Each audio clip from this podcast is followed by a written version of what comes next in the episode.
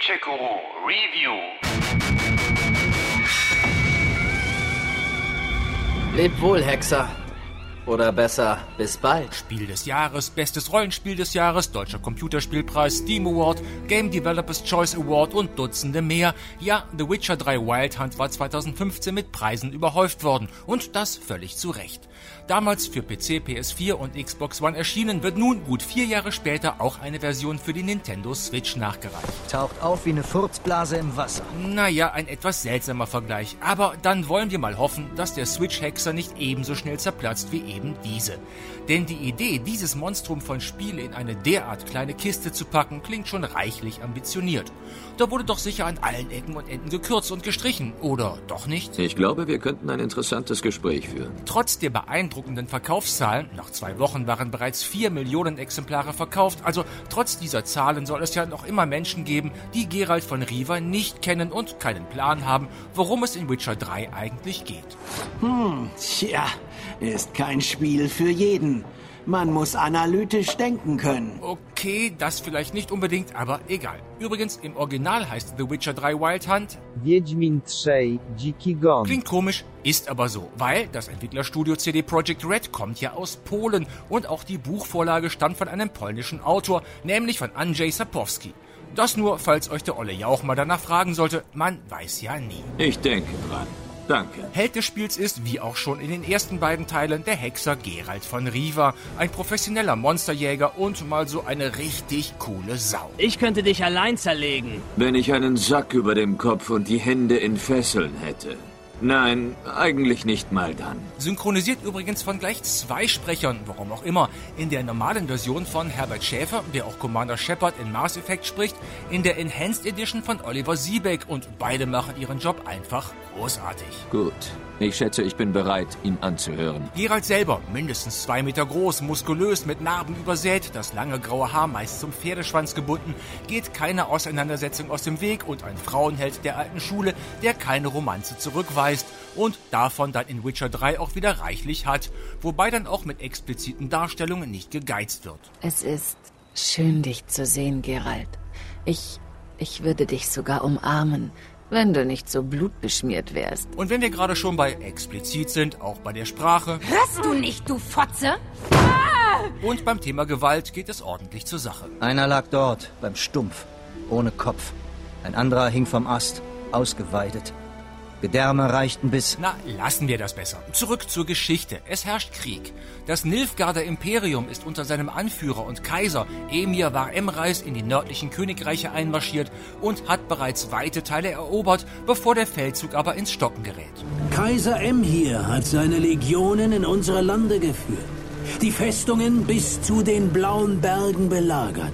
Tollwütig reißt er Stein um Stein heraus. Das Land ist verwüstet, die Bevölkerung leidet unter den Folgen des Krieges und unter den marodierenden Banden, die die Wälder unsicher machen.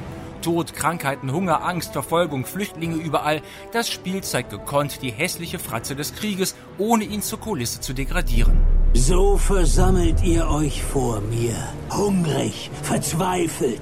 Drückt eure Kinder an euch. In diesem Durcheinander sucht Geralt erst seine Ex-Geliebte, die Magierin Jennifer. Die wiederum berichtet ihm, dass seine Ziehtochter Ciri in großer Gefahr sei.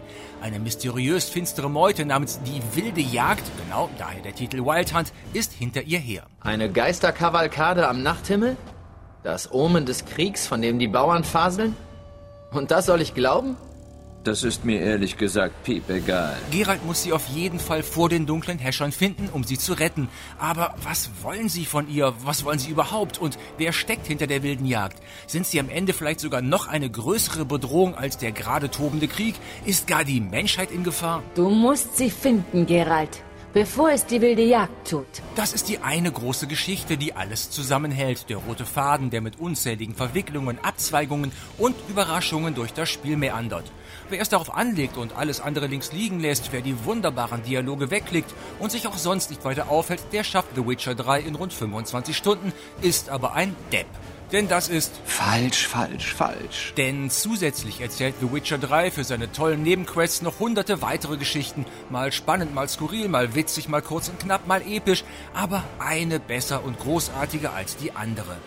Hexer-Veteranen erinnern sich gerne an die Jungfrau Heidelbeer, an den sich selbst teleportierenden Zauberturm oder an das Geheimnis des blutigen Barons. Geschichten, die man auch nach Jahren nicht vergisst. Das hättest du gleich sagen können. Ja, hätte ich. Riesige Spielewelten haben andere Games auch, aber keine wirkte bisher so authentisch und glaubwürdig, war so schön und mit so vielen kleinen überraschenden Details gefüllt. Da möchte man am liebsten Urlaub machen, wenn es etwas besser riechen würde. Verwesung, Dung, Pisse. Das sind übliche Gerüche auf dem Land. The Witcher 3 hat mitreißende Kämpfe gegen immer andere Gegner, klasse geschriebene Dialoge, Magie und Zauberei, zahllose Nebenbeschäftigungen wie Handwerk, Pferderennen oder Kartenspiele und lebensechte Figuren mit Gefühlen.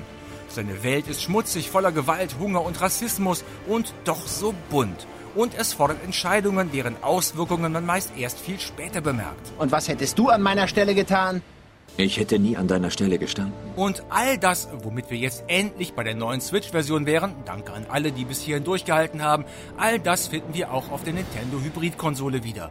Da wurde keine Storyline weggelassen, keine Dialogzeile gekürzt. Nicht schlecht. Nicht schlecht. Auch wenn du noch dies und das verfeinern könntest. Ja, sicher, aber nicht viel. So hat es auch das komplette Fertigkeits- und Alchemiesystem komplett auf die Switch geschafft.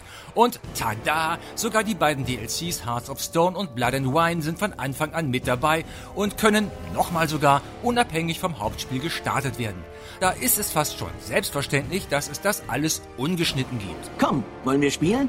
Lediglich technisch müssen wir natürlich mit einigen Abstrichen leben, ist ja auch klar. Die Switch ist nun mal keine PS4 oder kein potenter PC.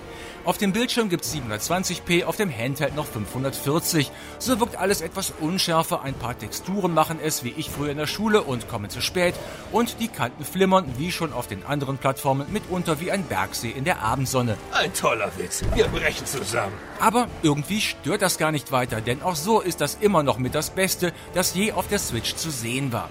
Nie zuvor wirkten auf dem kleinen Bildschirm Landschaften so fantastisch, Städte so einladend. Ein Fluss, goldene Getreidegarten, charmanter Ort. Fazit, wer eine Switch hat, der kauft sich dieses Game. Basta. Weil mehr Game geht nicht auf der Switch. Atmosphäre, Questdesign, Story, Umfang, Charaktere, alles perfekt. Dass man das beste Rollenspiel ever jetzt auch unterwegs spielen kann, ist einfach großartig. Da lohnt der Kauf auch für die, die den Geralt vor Jahren schon mal durchgespielt hatten. Auf ein freudiges Wiedersehen. Auf Gerald von Riva selbst. Den Schlechter von Blaviken. Gamecheck Guru